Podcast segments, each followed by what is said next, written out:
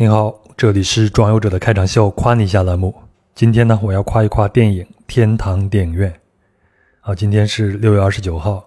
我应该是前天去看的这部电影，而且这是我第一次看。啊，虽然这个电影在一九九零年就拿到了奥斯卡的最佳外语片奖，虽然我一个老朋友把自己儿子的小名也定为托托，也就是电影里主人公的名字。哎，说起来真快，我这个大侄子现在也十几岁了。总之呢，这么多年来我一直错过了这部电影，直到前天在电影院里边，我是看的心旷神怡，心满意足。那我在看这部电影的时候，一直在想一个问题：为什么人们会为电影这门艺术着迷，甚至是痴狂呢？那在《天堂电影院》这部电影里，我也找到了一个答案。啊，其中有一个场景就是托托在下雨天的露天电影厂旁边。焦躁不安地等待着自己的爱人。他当时说：“这讨人厌的夏天什么时候才能结束？”在电影里，他应该早就结束了。哎，这就是说啊，电影呢就像是时光压缩机，在两个小时内你可以看到一个人的一生。那谁不愿意像一个神一样，可以快速又不受时空限制地看到过去、现在和未来，从而还能得到自己人生的答案呢？但很显然，我们都是普通人，不是神，所以就只能去电影院看看电影喽，在电影里得到启示或者是共鸣。另外啊，关于这个电影的故事有很多的解读，比如说啊，它是所有电影人的自传，啊，是电影艺术倒塌的预言和悼词等等等等。但是呢，一个伟大的作品一定是普世的，会让每一个观众都有自己的共鸣点。那我之所以喜欢这个电影。是我在这个故事里看到了几乎所有人生重大问题的答案，关于爱，关于梦想，关于家乡，关于远方，等等等等。比如说啊，对托托形如父亲的阿尔弗雷德让托托离开这个乡村，甚至要绝情的不再回来的时候，他说：“如果你不出去走走，会以为眼前的就是全世界。”那他还告诉托托，不管做什么工作，都要热爱它。甚至关于爱情呢，他也讲了那个站在公主楼下九十九天却黯然离开的士兵的故事。那到了现在这个年龄啊，我会很懂得阿尔弗雷德给出的这些人生答案的正确性。啊，我觉得一些伟大的电影作品就是这样，就像是给出了答案的一道数学题，但是要求你在现实生活中列出推导过程。所以呢，回头想想，在我的生活里去对这些答案求解时，也曾经是错误百出。那一直到现在，即便我知道啊这个问题的正确答案是什么，但未必能一帆风顺的到达目的地。但是啊，电影甚至是文学作品，就给你提供了一个答案。那这个答案某种程度上来说就是希望。那没有希望的人生，怎么过都是失望的，都是难受的，对吧？那有了希望，才能支撑我们一直走下去，用更长的时间，甚至是一生，走到那个答案面前。那这个电影现在还在电影院上映，应该也快下档了，所以您还没有看的话，赶紧去看一看，真的很好。好了，那这就是本期的夸你一下。那壮游者呢是一档独立播客，很需要您的支持。您可以通过微信公众号文章下方的赞赏码进行赞助，也可以通过支付宝账号壮游者艾特幺六 .com，也就是壮游者的拼音全拼加上艾特幺六 .com 来进行转账赞助。谢谢你，您准备好了吗？我们先听一段来自巴尔干的传统音乐，然后出发。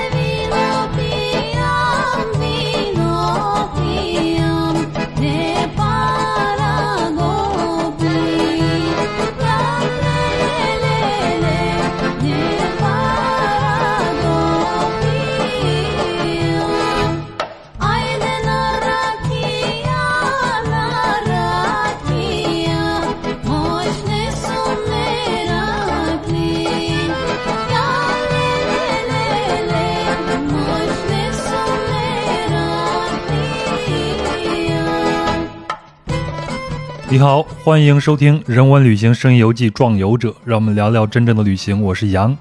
那上期节目是单车踏过巴尔干的上半部分，那当时生活在欧洲的天际呢，是骑车进入了巴尔干地区，带着我们走过了斯洛文尼亚、克罗地亚、波黑，还有阿尔巴尼亚。那在本期呢，天际将继续前行。那他呢是从阿尔巴尼亚进入到了塞尔维亚、罗马尼亚和保加利亚。注意啊，我们在上期已经聊到了什么是巴尔干地区以及这里有哪些国家。那塞尔维亚和保加利亚都还在巴尔干地区，但是罗马尼亚已经不是巴尔干地区了。另外呢。还有本期要聊到的摩尔多瓦以及德涅斯特河沿岸摩尔达维亚共和国，也不属于巴尔干国家的范畴了。所以呢，这一期的标题呢是有一点没有那么精准，其实的内容是比标题要更大一些的。但是为了我们的表述方便啊。所以我们就不再单独的分机去聊了，所以就在这期全都聊了。另外，本期我们还要聊到科索沃地区，这也是天际去过的一个地方，但是呢，是他另一趟旅行踏足地方，也在巴尔干地区，所以我们都一并聊了。好了，我先欢迎天际出场。嗯，大家好，大家好，我是天际。好，那按你当时的那个骑行顺序，接下来应该是进入了塞尔维亚，对吗？从阿尔巴尼亚出来以后，进入了塞尔维亚。啊，但是呢，我们就按地图来走吧。地图下面应该是跟阿尔巴尼亚的呃挨着的东科索沃东北方向，对，应该是科索沃地区，对吗？啊。所以你是后来又专门去了趟科索沃地区？对，我又去科索沃，然后包括阿尔巴尼亚，包括那边我又重新又又。坐别的交通工具又又走了一遍。那咱们就先聊一下科索沃吧，因为这个地区老是在电视上、在新闻里边出现。对对，你你当时为什么会想到要去这个国家呢？呃，因为我觉得很神秘。嗯。呃，因为塞尔维亚是不能入境科索沃的，所以当时我骑自行车的时候，相当于就错过了。对。因为骑自行车你不能从哪儿的很快到哪儿，你得规划好路线，所以好多地儿你只能。走那个比较近的那条路，就是你稍微绕，其实就绕挺多的，嗯，所以呃，我就想去看一眼科索沃。那科索沃其实是可以从阿尔巴尼亚的首都坐长途车去，很方便，很近，嗯，但是那车就超级破，嗯嗯。我还有一个问题啊，就是中国和科索沃是没有建交的，对吗？对。那你当时拿的是中国的护照，但是你也有意大利的居留的这种身份，是吧？对对。那你去。展示你自己的身份的时候，会有一些阻拦吗？啊，没有阻拦，就是这个没有关系，因为你像那个梵蒂冈还跟中国没建交呢，嗯，啊，这都没有关系的，就这个跟你没有，就只要你拿申根签证或者是居留，你都可以去科索沃，嗯，只要从阿尔巴尼亚一侧，嗯，因为是这样，因为中国是跟塞尔维亚关系比较好，啊，是的，所以塞尔维亚是它是从塞尔维亚里独立出来的，因为它是阿尔巴尼亚人居多，对，就所以。等于说，塞尔维亚肯定是不承认科索沃的，所以中国相当于跟着塞尔维亚的这个语言系统。是的，嗯。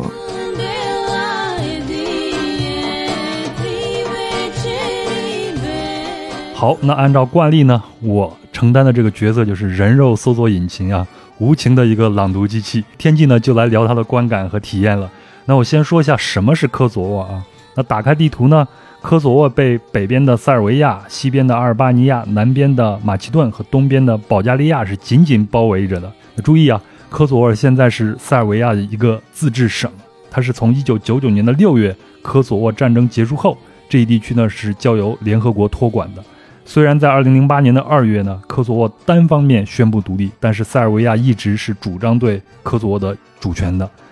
呃，另外呢，现在的科索沃地区有百分之九十以上就是阿尔巴尼亚人，就像是你刚才说的。其他主要少数族群呢是塞尔维亚人和黑山人。那在二战结束后呢，科索沃是重归南斯拉夫。那铁托的政权将科索沃设为塞尔维亚的一个自治区，并给予当地的阿族人地方自治的权利。但当地的塞族人认为这是一种歧视。那到了一九九一年呢，南斯拉夫解体了，那科索沃呢也试图独立。到了一九九二年开始的波黑战争期间呢，又有大批的塞尔维亚人有组织的移民至科索沃，这让阿族人非常的反感。那从二十世纪九十年代中叶起呢，阿族的游击队已经开始在整个这个区域里边开始活动了。那到了一九九八年呢，南斯拉夫联盟，也就是塞尔维亚和黑山啊，已经开始协助塞尔维亚的警察进行大规模的军事行动。据说在这一次的军事行动中，有二十万的阿族人是流离失所。所以，当时以美国为首的北约组织认为这是塞尔维亚领导人米洛舍维奇的一个阴谋，并最终介入。然后就是1999年3月24日到1999年6月10日的科索沃战争了。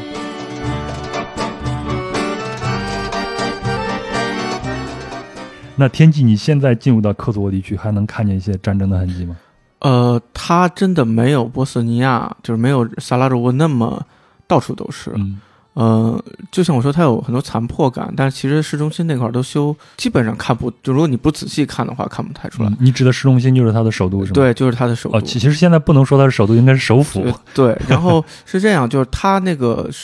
呃，科索沃是特别有一种就是县城感，车过去就有好多土的那种、嗯那种感感觉，然后外面就是城外，就是呃，比如说它的长途汽车站附近就极为，呃，就是建筑是那种就是实用主义加上丑加上破，然后但是它市中心呢，它其实我觉得他们就是可能还挺在意旅游业的，所以他们市中心有一个那种非常商业的这种，就像好多小镇的那个什么呃步行街似的那种的嗯那种那种那种，就是它到处都是那个清真寺和那个东正教的那种对因为当地的阿族主要信奉的就是伊斯兰教嘛。对，所以你会觉得你虽然身处在欧洲，但是你有很强烈的在土耳其的感觉。你你形容它，你曾经形容它是一个孤岛，为什么会有这样的一个感觉呢？哦，对，是因为我们在爬一个，它有一个城堡是可以爬上去的，也算是一个景点儿。嗯，爬那个城堡上遇到很多，也没很多，因为遇到几撮人，然后其中有一撮人是呃当地的、呃、年轻人学生，然后她有一女生，她英语比较好，就跟我们交流的比较多。嗯，她是在嗯德国呃慕尼黑啊上学，然后我就跟她聊说，呃，什么去我呃在哪儿哪儿啊，你以后去哪儿哪儿玩啊？但其实他们作为这么一个政治的这么一个嗯奇妙的地方，他们办签证什么的是非常不方便的。嗯我们聊的时候，他就说他肯定要拼了命的努力的在德国留下来，嗯，不会去就不不想回自己的国家，因为嗯没有什么意义，没有什么可能性吧。嗯对，所以我觉得他们那种就是说，因为你连签证和护照都会变成一种，呃，奢侈品，那么他其实，在人在里面被孤立的感觉是非常强的。嗯他们自己当然会认为自己是国家，但是他们在，当然从呃系统上来说，就大部分欧洲国家其实都是承认他们，或者是是相对偏友善，对，但是他们仍然是处在一个比较孤立，或者是对。对于普通老百姓来说，世界上还有九十个国家是不承认他们的，其中就包括我们中国和俄罗斯嘛。对，嗯。所以它相对来说是孤立。也就是说，这世世界对于他们，对于一个科索沃人来说，可能就不是这么多个国家，或者是这么多个大洲，或者是嗯很多地方是黑色的迷雾，或者是永远无法到达。就嗯你，如果你还是科索沃人，你就不能去那个地儿的一个状态。是所以它就是我感觉上就像是个孤岛。对，就像上期你聊到萨拉热窝，你会觉得有一种疏离感嘛，对疏远感。对嗯，所以你会觉得科索沃的地区会给你一种更强烈的被孤立的这种感觉。对，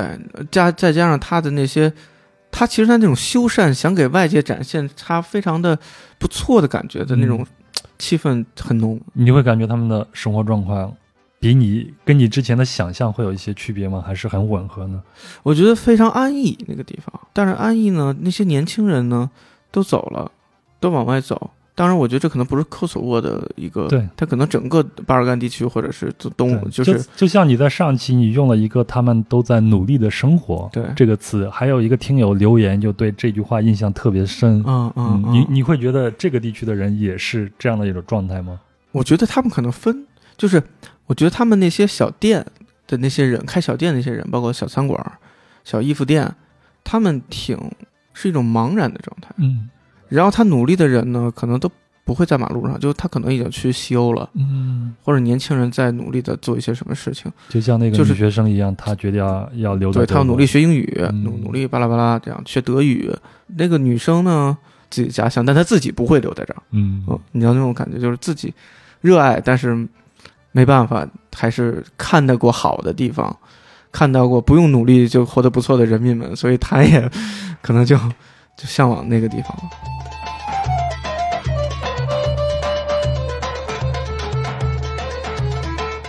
好，那咱接下来就会进入到塞尔维亚，这个是你这趟骑行的时候从阿尔巴尼亚那边过去的，是吧？对对啊，那你是呃，就是骑到塞尔维亚的吗？对，我从塞尔维亚呃骑到塞尔维亚，从塞尔维亚呃，又骑到罗马尼亚，大概嗯是，所以我整个塞尔维亚是从它最呃算西西边儿穿到它的最东边儿，当然它其实是个长条状的，嗯所以这个应该还是最比较短的一一段距离。嗯 Serás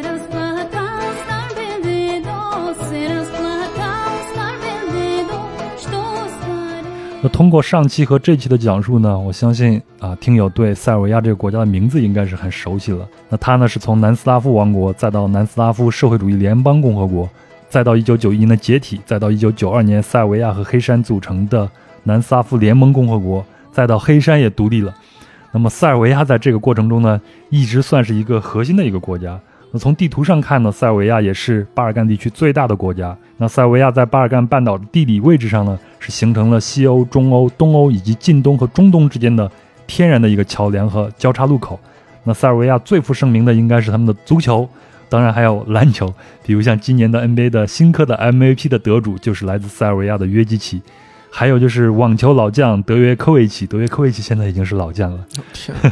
那这个国家另外一个最负盛名的应该是他们的首都贝尔格莱德了啊，坐落在多瑙河和萨瓦河的交汇处，是欧洲和近东的重要的联络点，有很重要的战略意义。那美丽的萨瓦河是从市区穿过，将贝尔格莱德一分为二，一边是古香古色的老城区，一边是现代化建筑群集中的新城区。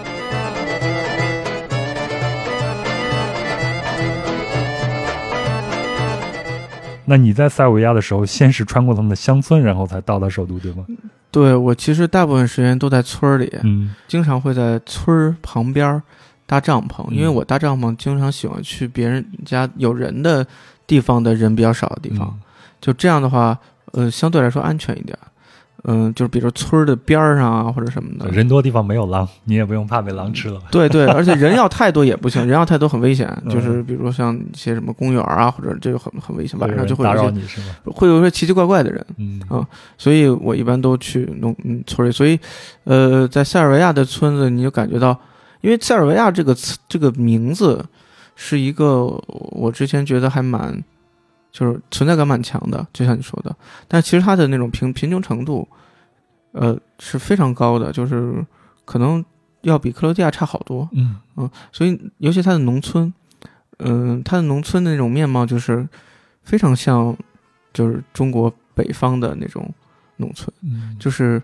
嗯，好多那种砖头砖，就是一条主干道，主干道是那种没有任何设计感的单面涂了漆或者墙的装饰的。嗯稍微的小新一点儿小店铺，然后它后面和侧面全都是裸着的状态，嗯还他们的房子都是那种，呃，一排一排的那种，就是那种，呃，红色的砖的那种这种房子，然后路旁边会有那种车水沟，哎，你你说这个，我突然想起来，就是我前头说今年 NBA 赛季的年度的 MVP 得主啊，约基奇，他就是一个塞尔维亚人嘛。前段时间他球队被淘汰了，然后他就回到了塞尔维亚他的农村的家里边。我看他当时就在村儿里边，然后有一个小卖部，然后一群朋友就围在那儿，一人喝瓶那个汽水是，然后一会儿他就赶了一个小马车出来。他描我在那个视频里边看到那个景象，就像是你描述的对对，就跟中国农村特别像，就是它嗯中国北方农村，是的，就北方农村是那种小格儿的那种的，一格儿一加一个小院儿什么，他那就很像。然后嗯村口有大爷大妈是的，是的，在那坐着，然后你过去个人，他就死盯着你，然后就、呃就盯着你看那种。然后我就问有没有旅馆，就有没有旅馆。然后那个那大爷往那边一指，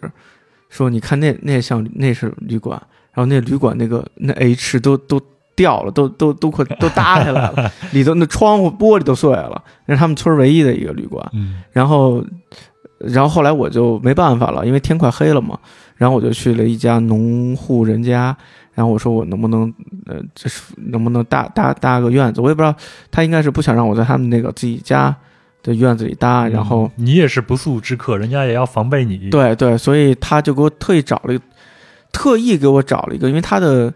呃孩子会说英语，嗯。所以他就他的孩子就给我找，他们骑着自行车，然后带着我到了一个呃足球场，啊，然后那足球场旁边有一个旁边有一牛棚，还是一个仓库谷仓那样，然后有个人在里头看着，就他在里头睡觉，嗯。然后他就给我然后那个人大概意思就是说，哎，他今天要在搭帐篷什么什么，你看那儿了，然后那个你来照顾一下。那时候已经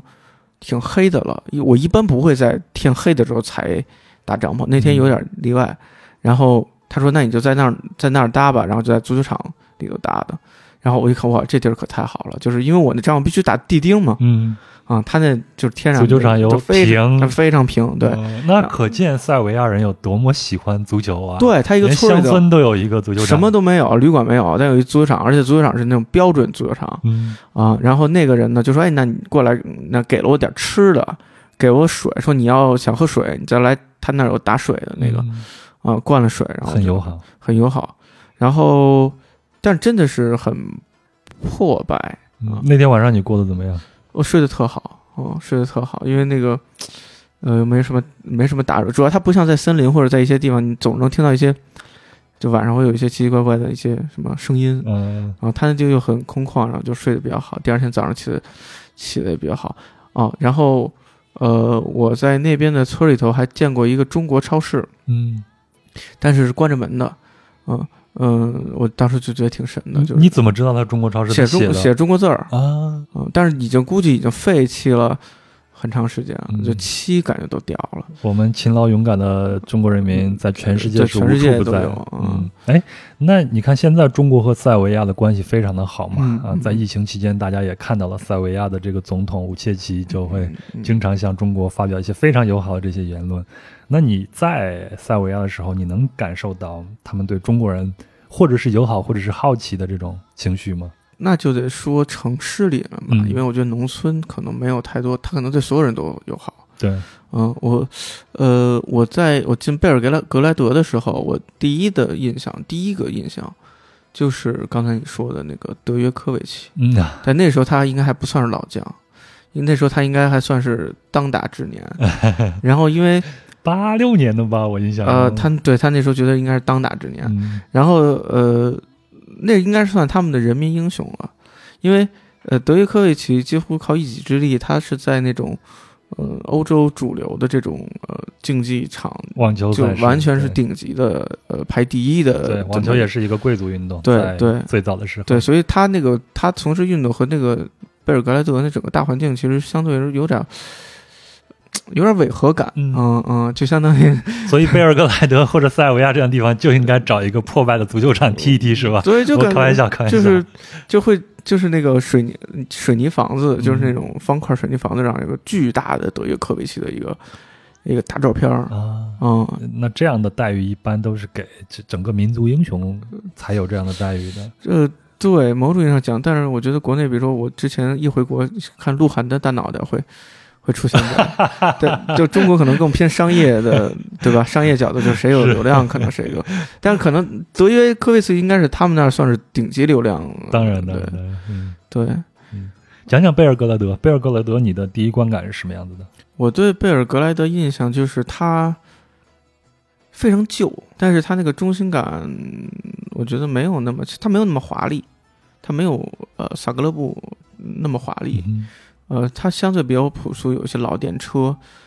嗯、在那边就是有一些东正东正教的呃教堂，嗯，所以塞尔维亚主要的宗教就已经是东正教了。对。嗯，对，就东正教堂非常多，所以东正教教堂里头有一个非常大的特点，就是它的那个马赛克壁画都嗯做的非常的非常精美是。它主要把这个精力都放在这个天顶的那些壁画或者墙面的壁画。那贝尔格莱德，你给我的形容是残破又浪漫。嗯，嗯，咱们先从残破这一方面来说吧。你，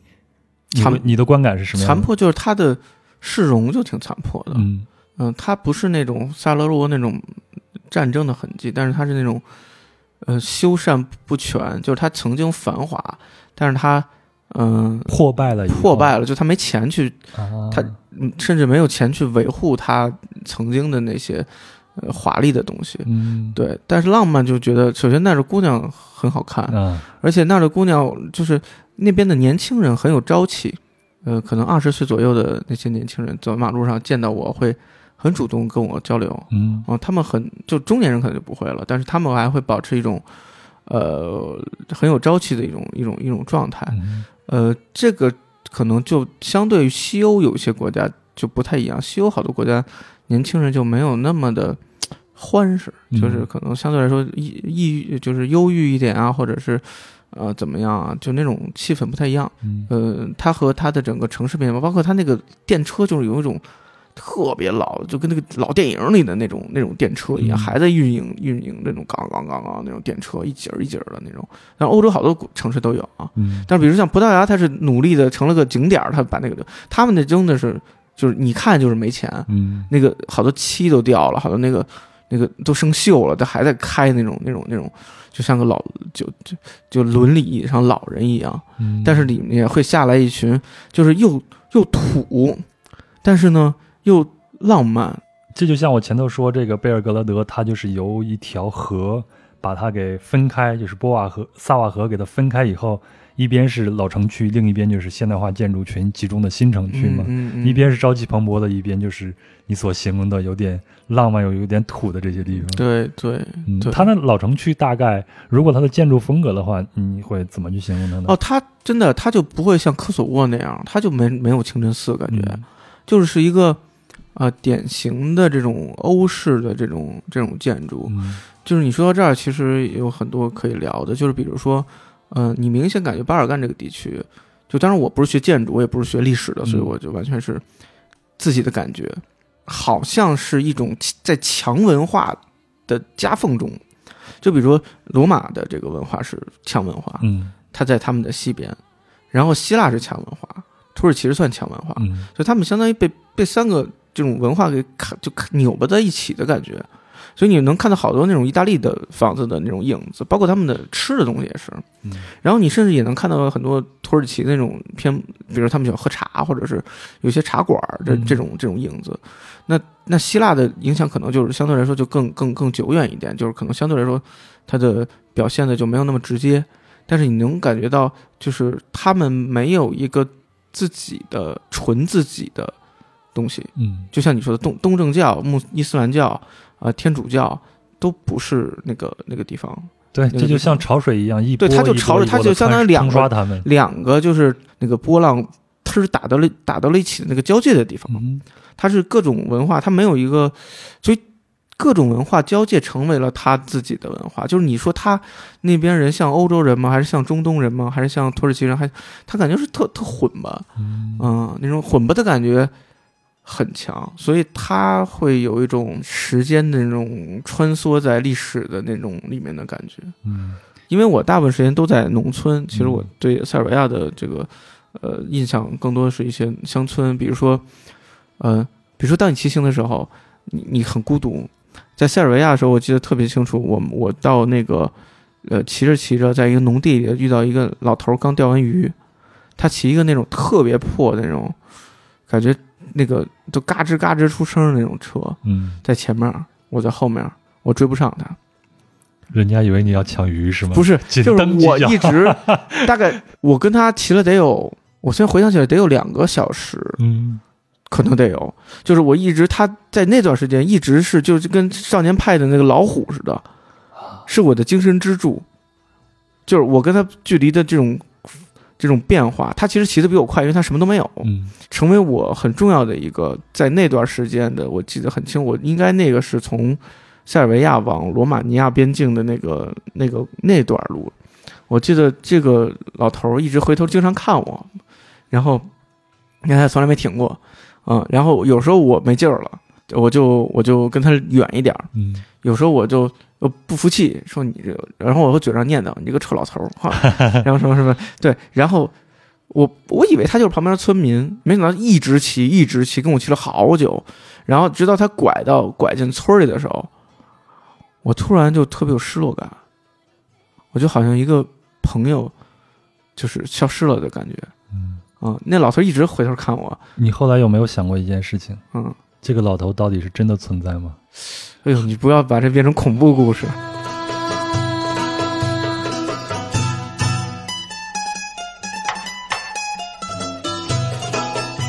好，那咱接下来下一站就是罗马尼亚呢。罗马尼亚，这是你在骑行的时候从塞尔维亚骑过去的吗？你是从边境那边直接骑对，我是从呃塞尔维亚边境骑到了迪米什瓦拉，嗯然后从迪米什瓦拉就走了，就是这是我骑行的一次。嗯然后后来我又深度呃相当深度的去体验了呃罗马尼亚别的地方。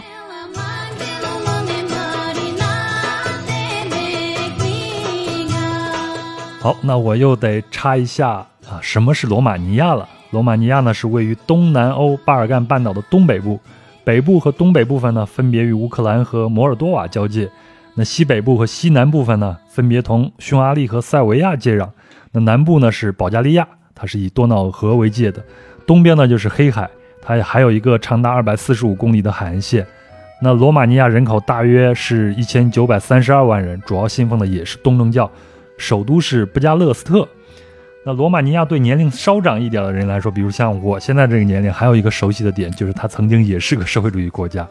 那从一九六五年改名为罗马尼亚社会主义共和国起，一直到一九八九年的东欧剧变，那也是在一九八九年的十二月二十五日，罗马尼亚社会主义共和国的最高领袖齐奥塞斯库夫妇就被判处枪决了。那如果您对这段历史感兴趣的话，可以查一下，也能看到那张著名的他们俩人被枪决时候那张照片。那从此呢，罗马尼亚就确定了资本主义的政治制度，而且到了现在已经是欧盟中经济增长率最高的国家，也赢得了“欧洲之虎”的一个美誉。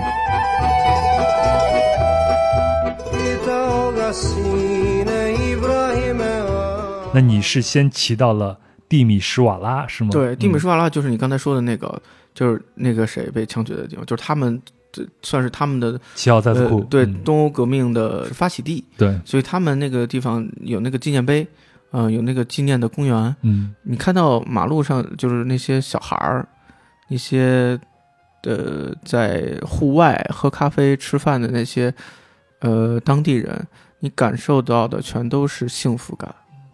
嗯，他们可以肆无忌惮的笑了，可以肆无忌惮的呃胡说八道了，可以肆无忌惮的呃欢乐了。但同时，我在那儿印象深刻的是遇到了两个年轻人走跟我搭话，但要走的时候他管我要钱，这我也是第一次遇到那种路人管你要钱的这种状态。嗯，显然他们认为，呃，能去他们那旅行的人整体会比他们更富有，不知道。嗯，但是整体来说，我觉得对那那城市印象特别特别好。嗯，也就是说呃、过去的那些事情对他们来说已经翻篇了，翻，而且非常积极的翻篇，因为嗯他们正是那个件事情开启的地方，所以他们也有某种意义上，我这么理解啊，嗯有那种更好的拥抱新世界的这样的一个呃愿望。呃，如果我们在欧洲生活时间长的小伙伴可能知道，就是罗马尼亚制造是很多衣服，嗯。嗯、一些大牌儿，呃，大牌儿，一些什么呃厂商或者是一些，啊。就有点像中国在世界扮演的角色。原来的中国，现在的越南、孟加拉，对对对它你会发现好多一个代工厂的集聚地，对，你会发现，比如在意大利的好多品牌还是比较奢侈品，它可能稍微下线下面一点的生产线，嗯很多都是罗马尼亚制造。嗯呃，罗马尼亚制造其实，在西欧还是蛮多的。他们那儿就你说，他们经济发展的这些年发展很快。嗯，其实，其实很重要一部分就是呃西欧好多把呃呃公司把他们的生产线制制造业生产线挪到了啊罗马尼亚。嗯对，因为罗马尼亚大地儿大，对，嗯你看它人口都已经算是这些国家里边最多的，对对，而且它将土地近2000万非常非常大，非常辽阔。嗯嗯，那你就是从蒂米什瓦拉一直骑到了布加勒斯特是吗？那个布加勒斯特是后来我去的，哦，后来又去的因为从迪美什瓦拉到布加勒斯特相当远，嗯，就是中间还对还穿了好多什么树林什么的。嗯然后我如果到了布加勒斯特，我就再就往回走就很又又得整个穿过罗马尼亚，所以我呃当时骑自行车的时候就直接从迪米什瓦拉呃往北了，嗯，对，然后后来我又自己呃背包去了那个罗马尼亚，嗯、就相当于它的东侧，就嗯布加勒斯特布拉索夫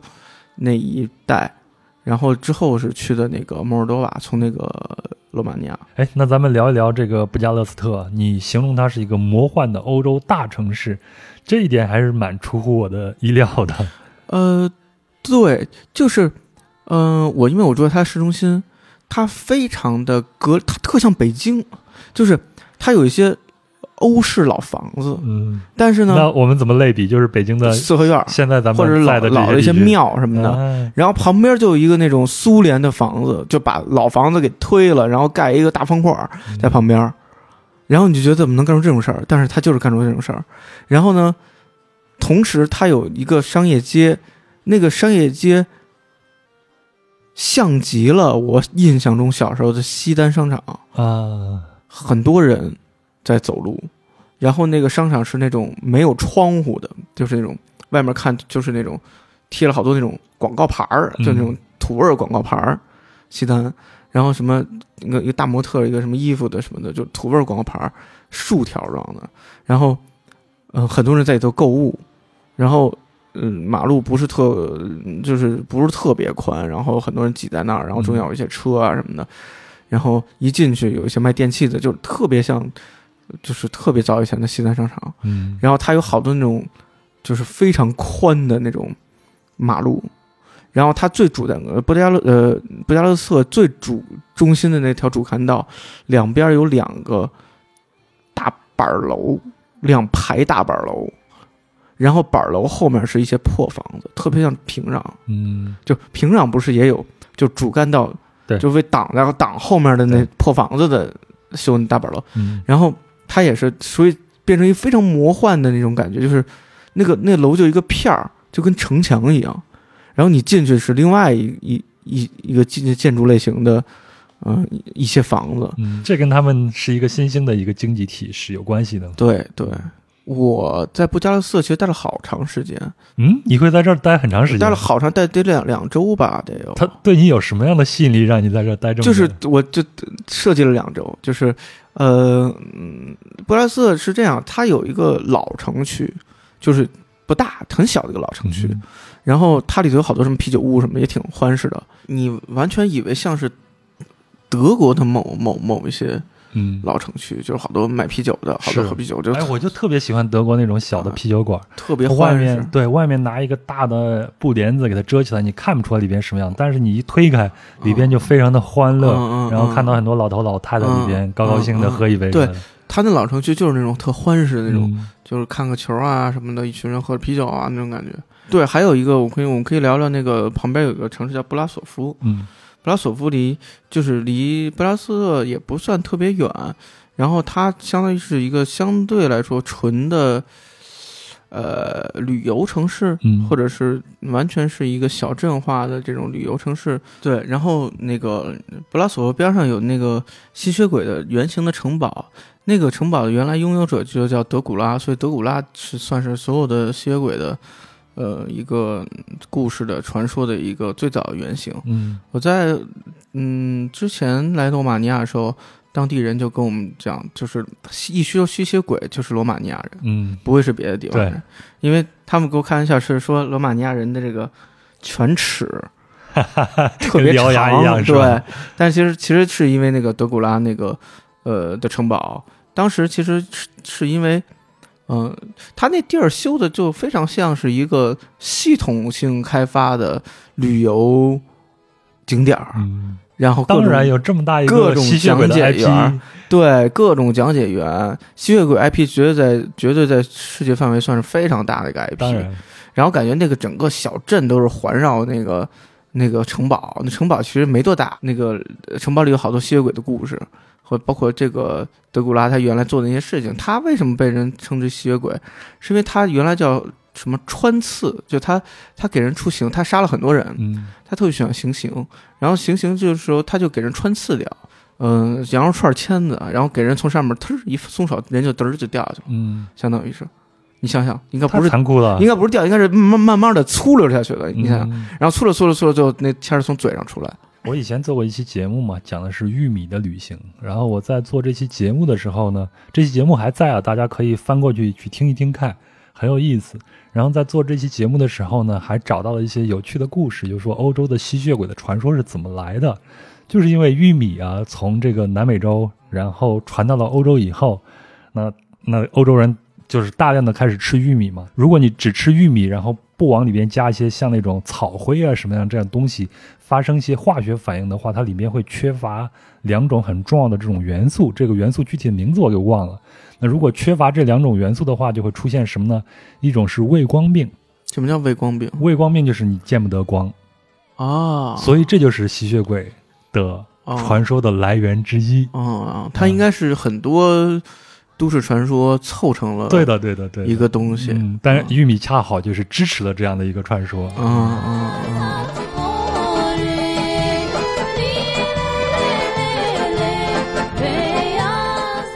好，那离开了罗马尼亚，咱接下来的下一站就是摩尔多瓦了，是吧？嗯，如果不是做这期节目啊，我之前都不会注意到还有这个国家，所以我给大家介绍一下摩尔多瓦的全称是摩尔多瓦共和国，它的西边呢是罗马尼亚，东边呢是乌克兰，首都呢是基西纳乌。那历史上它曾经属于过奥斯曼帝国，又与罗马尼亚合并过。那一九四零年的六月份呢，被苏联给吞并了，成立了摩尔达维亚苏维埃社会主义共和国，成为苏联的加盟国之一。那到一九九一年五月，也就是在呃大家都在解体的时候，它改为了摩尔多瓦共和国。到八月二十七号宣布独立。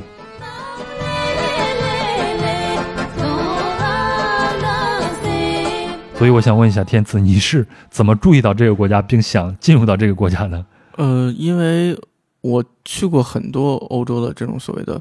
特别小的国家，嗯什么列支敦士登、什么安道尔、什么什么，然后我就说，哎，这儿也有这么一个国家，我想去看看。你真是要集邮是吧？对，我就是集邮，就是我就觉得就是还挺有意思的。然后，因为他从罗马尼亚呃坐那种长途车嗯呃不是特别方便，就是它不太发达，所以它那那个车次很少。然后我还特意联在网上查的，联系了一家就这种公司，跟他预约了。但是我到了地儿，发现那儿有一个大巴，然后等于说我完全，然后我就跟那人说，我就我就不预约了，嗯因为我到的时候那没有那小，就相当于一个有点像什么面包车或者那种车。嗯我说啊，我我我我改别的了。他说哦，OK，好像就是那种，就不是一个常规的一个很便捷的一种一种状态，所以以你碰见大巴你就直接坐上，我就坐大巴了，因为那儿写着那个摩尔多瓦。嗯，然后呃是在深夜里，我记得很清楚，所以坐了好长时间，呃得有八九个小时可能呃才到了那个那个摩尔多瓦。嗯，然后到了摩尔多瓦，就是就是从巴尔干地区从斯斯洛文尼亚往这边，就是一山更比一山高，一城更比一城破。嗯就是你你只有你刷新那个对欧洲的就是刻板印象的这种这种体验，就是到了那儿你就甚至你完全恍惚了，就是你完全不知道你是在中国的县城，还是什么拉美的某个小镇。嗯，你刚好是早上到的嘛？早上到的，对啊，所以一睁眼肯定一睁眼是一个我印象特深，是一个汉堡店，嗯是一个山寨汉堡店，然后就那种薯条都那种特打蔫儿的那种那种小汉堡边，而且它那种建筑风格就是那种，嗯嗯，就前苏联的那种建筑建筑风格。嗯然后我就开始在那个街道走，我在那儿待了也待了好几天。嗯然后我特有意思，我住的青旅是一个，呃，它是一个那种小院儿，它那院儿很有意思，它有点像那种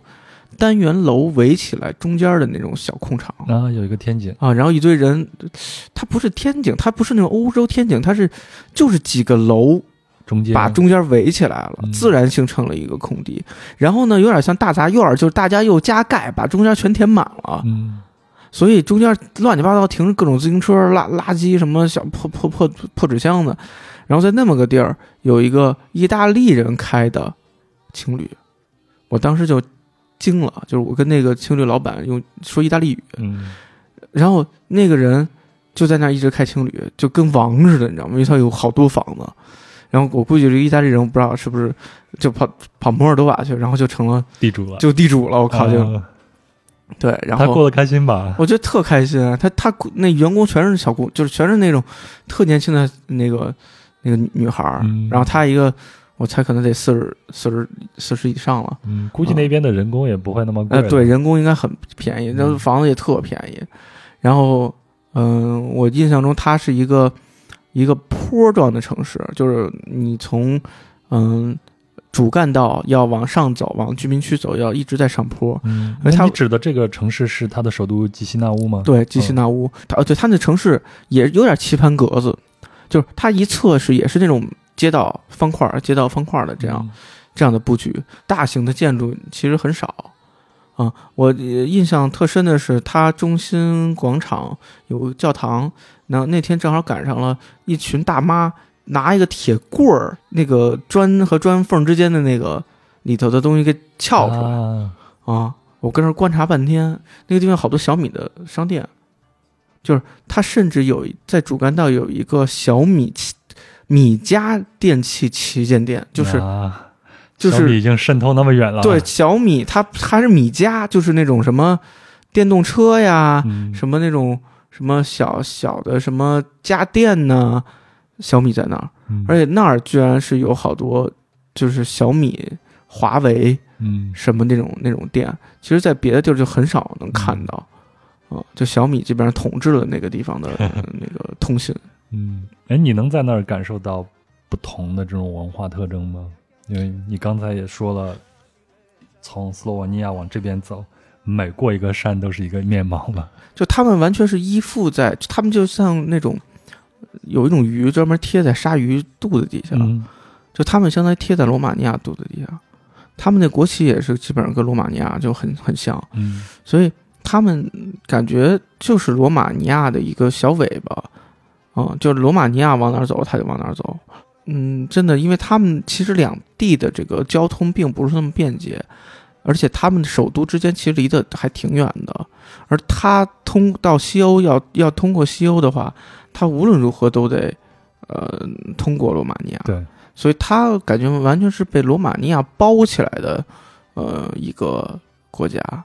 嗯，所以他们的年轻人呢，很多都去了罗马尼亚工作，嗯。相当于是这个结构，所以他真的你能看到那儿全都是一些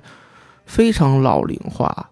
就是我觉得老龄化有两种，一种是像日本那种，就是它极度发达，呃，这医疗极度呃那个那个普遍而且先进，所以它造成了这种老龄化。还有一种就像摩尔多瓦这种，它极度缺乏吸引力，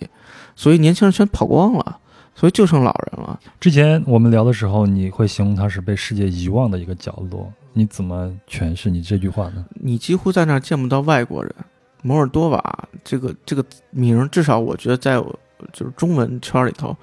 你说它，它的地理感非常差。嗯，就是嗯，摩尔多瓦在哪儿？它是不是在非非洲啊、对我我第一次听你说的时候，我就以为是在非洲，对，是不是在中东啊？嗯是不是在什么中亚呀？它其实，在欧洲，就是、呃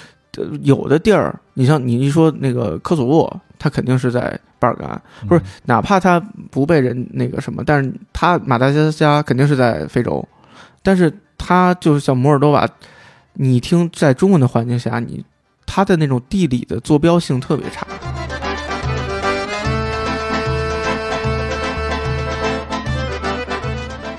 说到被世界遗忘的角落，说到这个名字不被大家所熟悉啊，那接下来要进入的这个地方名字就更拗口了。我试着再念一遍，叫德涅斯特河沿岸摩尔达维亚共和国。这个国家我之前真的是闻所未闻，真的是从天气这儿我第一次听到有这个国家。我查了一下，它位于德涅斯特河，也就是在摩尔多瓦境内的东岸，因此有德涅斯特河东岸这个称谓。那在网络上还有人称它为德佐，嗯，那在国际上普遍认为这块区域是摩尔多瓦领土的一部分，但是呢，德涅斯特河沿岸地区已经在事实上是独立的，并在1990年成立了德涅斯特河沿岸摩尔达维亚共和国，定都是提拉斯波尔，与格鲁吉亚的阿布哈兹、南奥塞梯以及啊阿塞拜疆的纳格尔诺卡拉巴赫并称为前苏联的四大飞地。在这儿我要解释一下什么叫做飞地。这个飞地呢，就是属于我这个国家，但是和我这个国家的并不是并不接壤，所以就像风筝一样，它飞在其他地方，中间只有那么一条线来牵着，所以这个地方就叫做飞地。而且德涅斯特河沿岸摩尔达维亚共和国前几年还有一个公投，有百分之九十七的公民是赞同独立的，而且他们下一步是计划要并入到俄罗斯。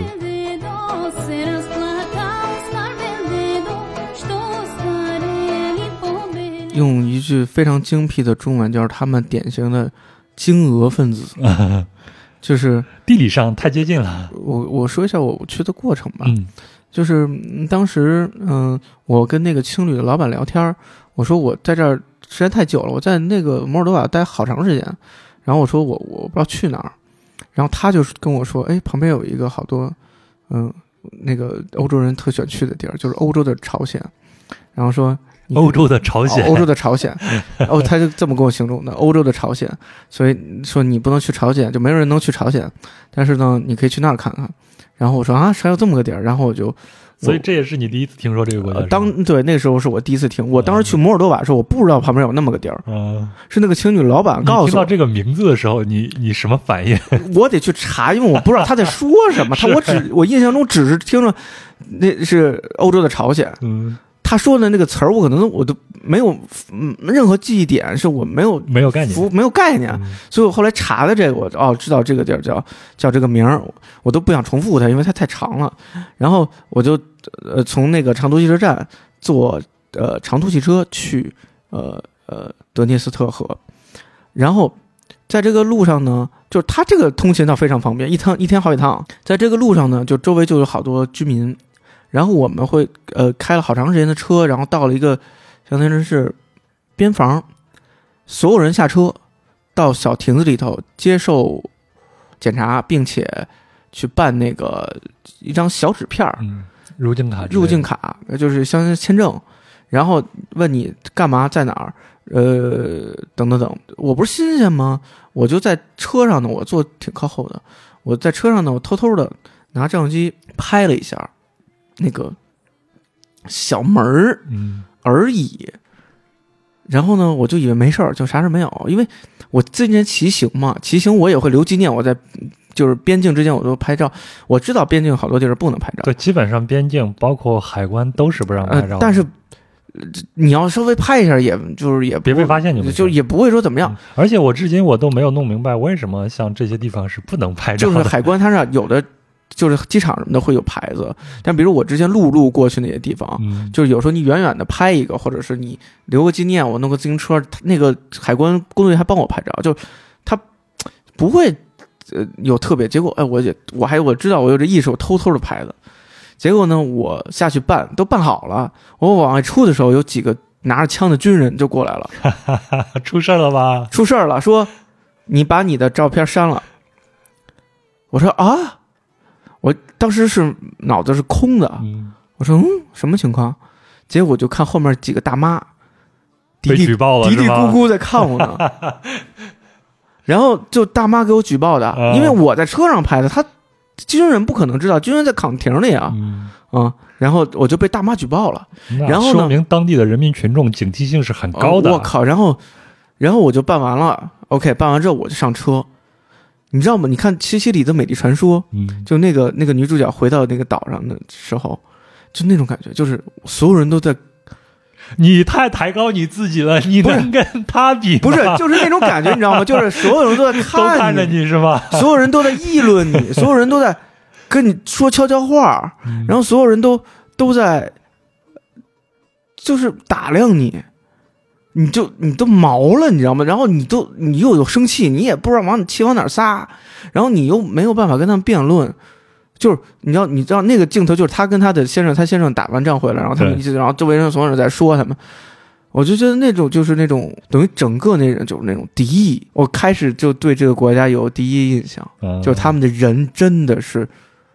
你你之前我们说过那么多国家，嗯说怎么前南说前这个，或者是他们，但是你不会从这些人中有强烈的集体意识，对其实可以理解。嗯，它仍然是集体的某一个嗯符号。他们那儿你一进去，一是这种整个的精神的，就是这种文化环境、精神环境，还有一个就是从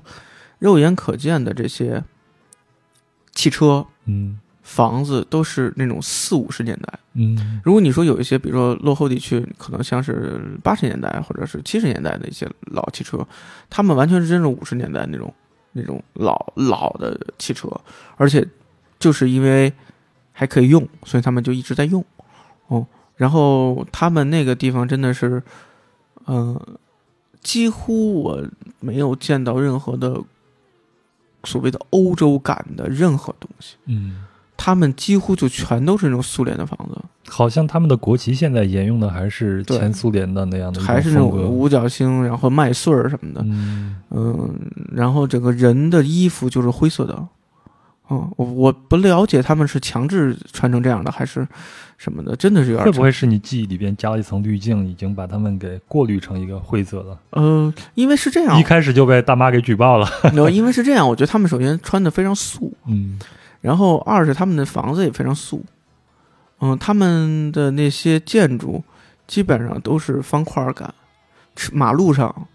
没车，嗯。没有汽车，人大部分都是走路嗯。和骑自行车，啊，然后我去过他们的超市，他们超市大部分都是那种，嗯，就是，嗯，比如糖是那种一堆糖，然后你自己拿，拿个小透明袋子，一个个拿，一个个拿，拿点拿俩这个称重的。称重的，嗯、啊那现在王府井那边有一些国营商店里边也是那样，也是那样。然后好熟悉的感觉。那他们现在是还是一种呃社会主义那种模式吗？还是配给制吗？还是已经完全市场化了呢？嗯，这个这个我我不是很确定，嗯但是我觉得他们肯定是有呃指供应的指标，他们应该肯定不是那种随便买。嗯从制度上来说，他们肯定是呃社会主义，他们不肯定不是资本主义。嗯他们也正是因为他们嗯就是经经苏嘛，所以他们向往那样的生活，嗯向往被被被被被配给、被被计划的这样的。嗯，但是我印象很深的是，我去了一个餐厅，就因为那实在是没有餐厅，没有餐馆，我中午想吃个饭，非常费劲。我就几乎是在他们那个最市中心那个广场边儿上找了一个餐厅，那个餐厅相当像样子，就是相当，也不相当，有点像必胜客，就是那种，就是有点快，就是标准化那种。然后点了一个意大利面，吃起来就是必胜客味儿，啊、就是不怎么样，贵吗？嗯，挺贵的，挺贵的。然后他们的服务员都非常的好看，并且非常的热情，嗯，英语极为流利。嗯这不就是我们以前那种社外？，对，就是宾他馆的感觉吗？他就是涉外巨大的餐厅，就没两桌人，嗯。嗯，然后就非常像涉外宾馆，呃，涉外宾馆、涉外的酒呃餐厅这种感觉，然后做的非常的标准化，就是他们也不是不是说高级，就是很标准化，嗯，很像样子，嗯、跟房旁周围的房子和那些什么小卖部完全脱节的，嗯、就是我在那儿吃了一一一一顿饭，还认识了那儿的一个一个哥们儿，嗯我们他英语很好，可以跟我交流，他可以他聊了好多，嗯、他们那的事儿。嗯他工作在欧洲，然后他就是他家在这儿，所以他回来陪陪陪他家人。然后他跟我讲了他们这儿的那种货币，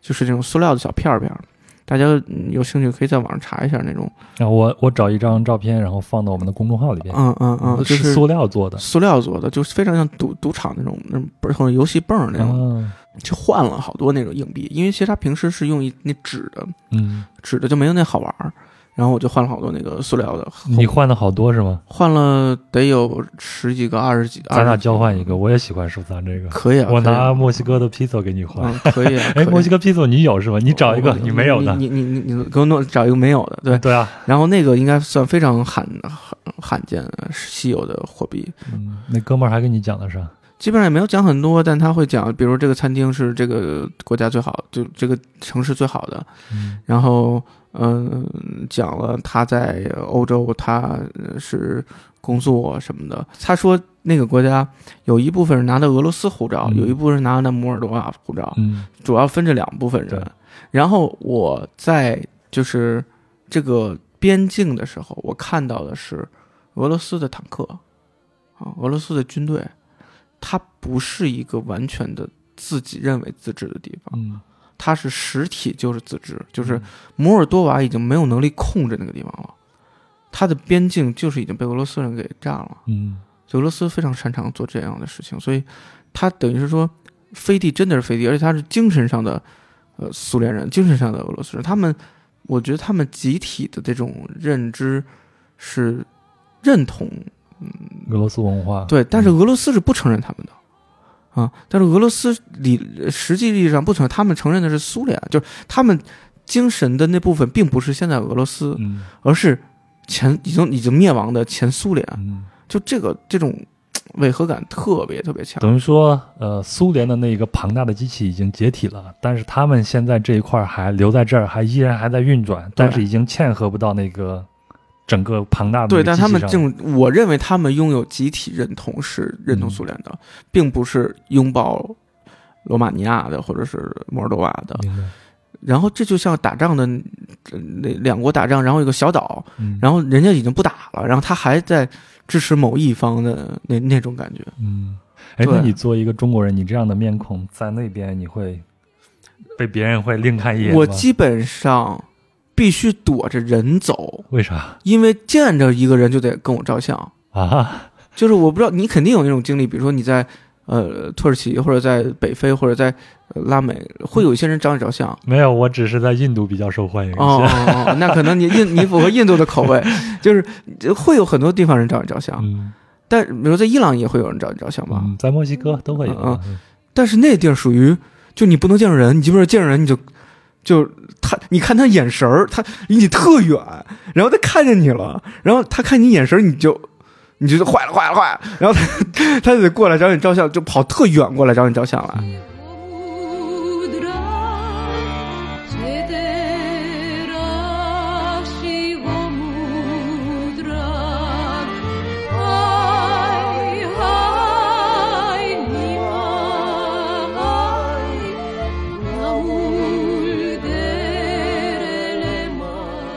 好了，这就是单车踏过巴尔干的全部内容了。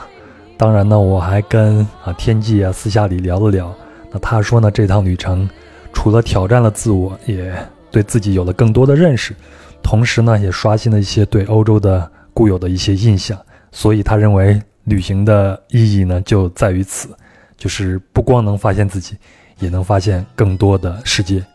那我们也约定啊，以后有机会的话，还会找天际来做一些他其他旅行的这些分享。好了，也非常感谢天际做这么精彩的分享，也非常感谢您的陪伴和聆听。那如果您喜欢本期的节目呢，也不妨转发给身边的朋友，让更多的人知道壮游者的存在。也非常欢迎您能够在留言区给我们留言。如果您对节目有什么样的想法，或者对这个目的地有什么样的问题，都可以给我留言。啊，如果我回答不了呢，我会让天际来回答一下。那，如果您想加入壮游者的听友群呢，可以添加壮游者二零一八，也就是壮游者的拼音全拼加上二零一八，然后他就会将您拉到群里边。在群里边呢，有一群挺有意思的人，大家一起谈天说地，神游世界。最后呢，本期的相关的细节的照片都会在公众号“壮游者”里边一一呈现，您只要微信搜索并关注“壮游者”就可以了。好了，那这就是本期的全部内容，我们下期继续聊，祝您身体健康，万事如意，下期见。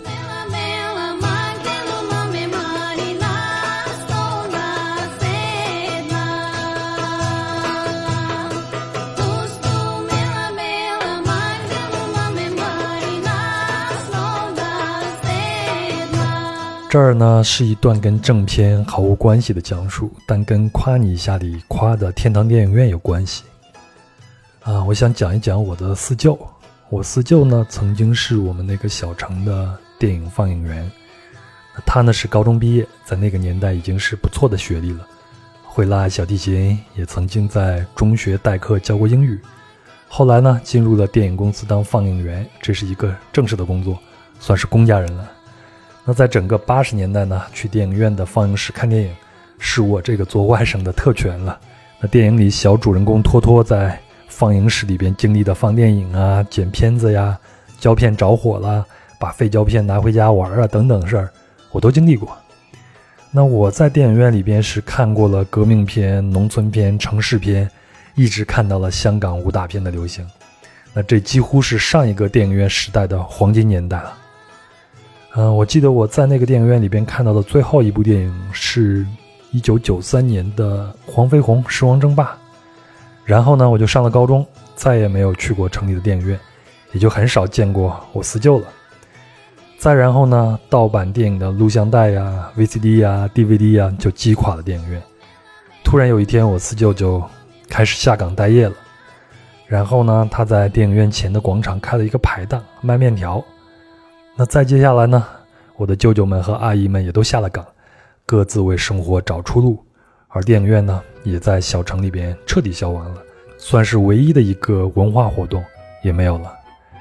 嗯、再后来呢，我就离开了小城，逢年过节见一次我四舅。那每次我妈呢，也就是我舅舅们的大姐，都会提醒他少喝点酒啊，少打点牌啊。那我也从我妈那儿得知呢，我四舅的摊子关闭了，又去了一家化工厂做业务员，经常要出差讨讨债啊什么的。那日子呢，过得肯定不算顺心。那他的形象呢，也就是在当时啊，也不再是我童年记忆里边脖子下面夹着一把小提琴，带着我去草丛里找野果子吃的青年了，而是一个圆滑的、身背重担的一个社会人。女儿要上大学了，儿子呢才刚刚出生。嗯，就在几年前，我妈给我打电话说我四舅去世了。那这是他兄弟姐妹里边第一个去世的，当时才五十多岁，说是血液上的病，很突然。那过了一阵儿呢，我就回老家，发现小城里又开了两家电影院，当然现在已经不叫电影院了，叫影城。那上映着跟大城市一样的好莱坞大片，啊，一样的网络购票，一样的爆米花和可乐。那个时代过去了。